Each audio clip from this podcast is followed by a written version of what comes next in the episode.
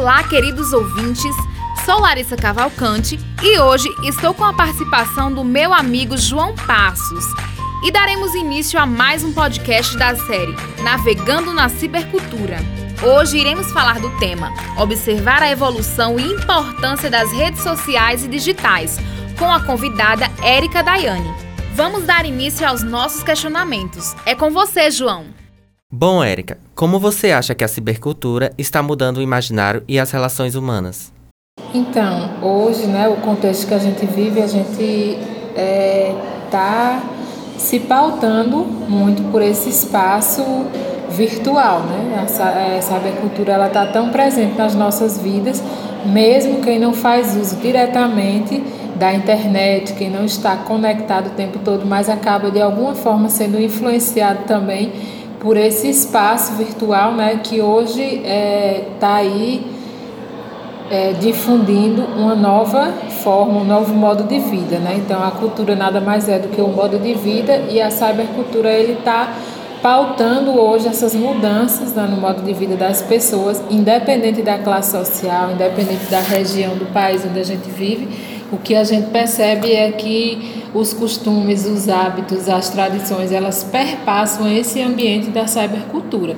Então, se a gente discutia muito a sociedade da sensação, a sociedade do espetáculo, a, a história do que não é visto, não é lembrado, isso tudo hoje se transfere para o contexto é, virtual. Né? Então, muita coisa parece não existir se ela não está nesse ambiente, nesse. É, nesse espaço mesmo da cybercultura. Então, de fato, isso tem construído novos, novas compreensões no imaginário das pessoas, né, na sociedade como um todo. Isso tem ocupado o espaço da academia, né, o espaço do debate público, o espaço das pesquisas e o tempo todo, independente da área que a gente está, a gente vê não só no, no âmbito da comunicação, que é onde esse debate acaba acontecendo de uma forma mais intensa, mas em todas as áreas acadêmicas a gente vê que esse debate ele é presente. Nisso, né, as relações humanas elas vêm sim sofrendo essas alterações. Então, a informação que circula, ela é, acaba moldando comportamentos, acaba moldando é, a forma das pessoas pensarem. Né? Então, não há como negar essa influência da sabercultura nessa mudança de pensamento hoje, na, nesse contexto atual em que a gente vive no século XXI. Vamos para mais uma pergunta. Em que o espaço digital substitui o real? Então, o que a gente tem visto é que existem várias tentativas, né, na verdade, de substituir o espaço real pelo virtual. E em alguns casos isso até que é possível, mas é, existem outras é, é, estudos, pesquisas, inclusive, que apontam que isso também, isso em excesso, né, essa substituição, essa virtualização também já começa a apresentar um lado negativo. Então, as pessoas estão cada vez mais é, se distanciando, a vida em coletividade ela está perdendo o sentido para muitas pessoas, o isolamento está prevalecendo. E isso também já causa uma série de problemas sociais que começam a ser estudados. Isso já reflete numa saúde mental é, individual e coletiva, né? Então o que a gente percebe é que nem sempre vai poder haver essa substituição do real pelo virtual. Ao mesmo tempo em que isso, esse, esse esse contexto de mudança, né, de supervalorização do cyberespaço, ele traz os aspectos positivos, inclusive no, é, acaba sendo muito contraditório, porque ao mesmo tempo que ele une pessoas, né, que ele facilita é, formas de comunicação, ele também separa. E isso tem sido um problema, sobretudo quando se faz um uso. É, descontrolado né, do, dos ambientes virtuais, dos instrumentos de comunicação, da tecnologia como um todo. A juventude tem sido o, o público mais afetado com isso. Então, nós temos visto o crescimento de doenças psicossociais, né, o crescimento da ansiedade, da depressão, porque as pessoas estão cada vez mais no mundo virtual, substituindo práticas né, que até então sempre eram vivenciadas no ambiente real e isso acaba sendo um problema.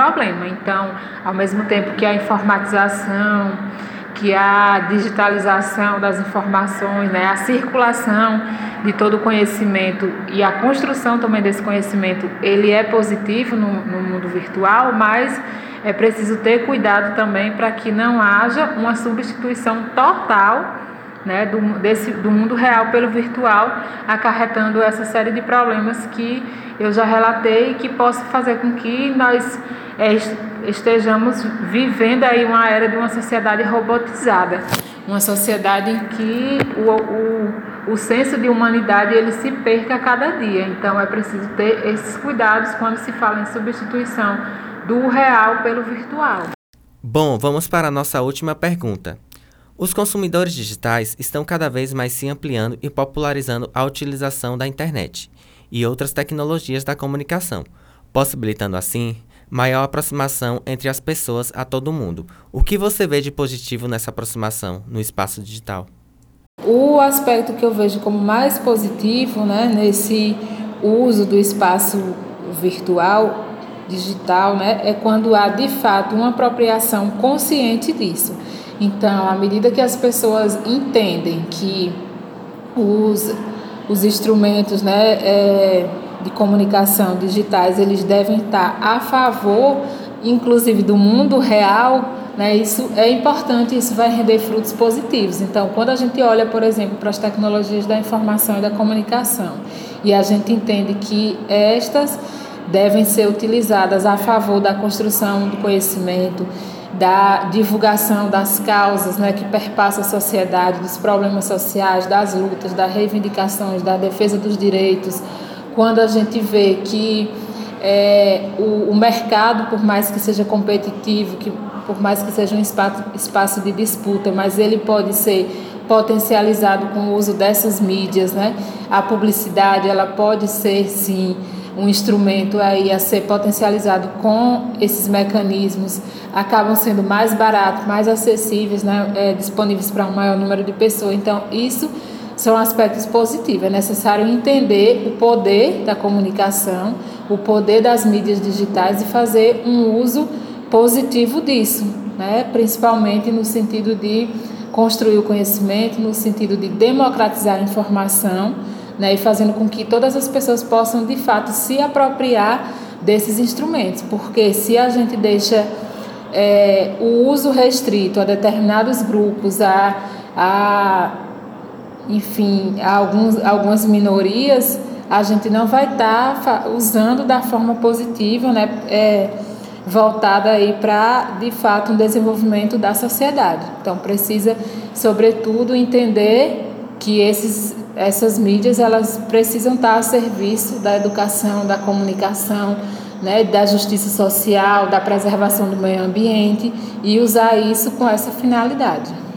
Por hoje é só. Gostaria de agradecer a Érica pela sua participação e muito obrigado a todos os ouvintes. Se você quiser saber mais sobre a cibercultura, temos outro podcast. Para conferir os episódios de Navegando na Cibercultura, você já sabe, é só acessar o Spotify com o tema Navegando na Cibercultura. Um abraço a todos e até a próxima.